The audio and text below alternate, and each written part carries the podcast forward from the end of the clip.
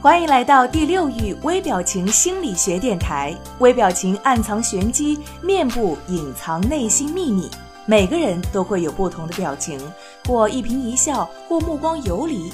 这些细微的表情之后，隐藏着什么样的秘密呢？第六域微表情电台教你怎样看穿他人心理轨迹和玄机，快速的提升情商、魅力、影响力，收获人生的幸福与成功。曹操乃三国时期的一代枭雄，我们关心的呢，往往是他的智勇和韬略。其实从心理学的角度来分析，曹操的个性特征确实是很明显的，对于现在的职场生活呢，也有一定的借鉴意义。所以呢，今天的这期节目，千堂就来告诉大家，曹操教你是如何玩转职场的。首先，曹操呢是多重的人格者，在三国人物当中，曹操无疑是对时局影响最大的人物，也是最受争议的人物。根据相关的史料记载，曹操的为人处事也变化无常，难以捉摸。这其实是他自信、自卑的双重人格的突出表现。那么，曹操为什么会有这样的双重人格呢？回顾有关曹操的史料，他的为人时而宽容大度，时而严苛暴力，时而是乐观豁达，时而又阴暗刻薄，时而又率真坦诚，时而又是猜忌多疑。那么如此极端化的行为表现，决定了曹操的双重人格。可以说，他的一生都是在自信和自卑之间寻找平衡。曹操的自卑，首先来自于他不明不白的身世。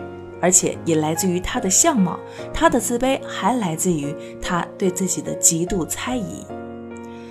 曹操的自信与自卑的双重人格呢，衍生了很多相关的人格特质。首先，曹操的自信使得他具有开朗幽默的外向型人格，喜欢和人交往，曾经得到了不少名人雅士的关注。相比起自信时的曹操，自卑时的曹操却完全又是另外一副面孔。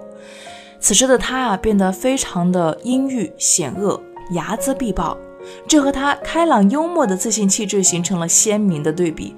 自卑呢，还使得曹操变得十分的敏感。比方说，华佗呢是东汉末年的名医，曹操听到他的名声啊，便想去召见他，令他常伴左右治疗自己的头疼病。但是华佗呢，本作诗人，以医见业，异常自毁，时常借口回家。曹操为此非常的恼怒，将华佗拘捕回许昌，致使他最后死在狱中。那曹操跟我们现代当中的职场又有什么关系呢？面对职场当中不同的境遇和挑战，人们要学会变通、完善自己，以寻求职场的生存之道。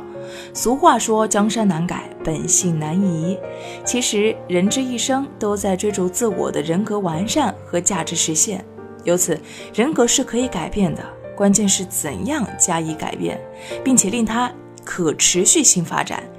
曹操的悲剧在于他的自信是不稳定的，他的豁达是有选择的，所以他成为了一个矛盾体。所以呢，面对职场的种种压力和挑战，人们要不断的调整自我的状态。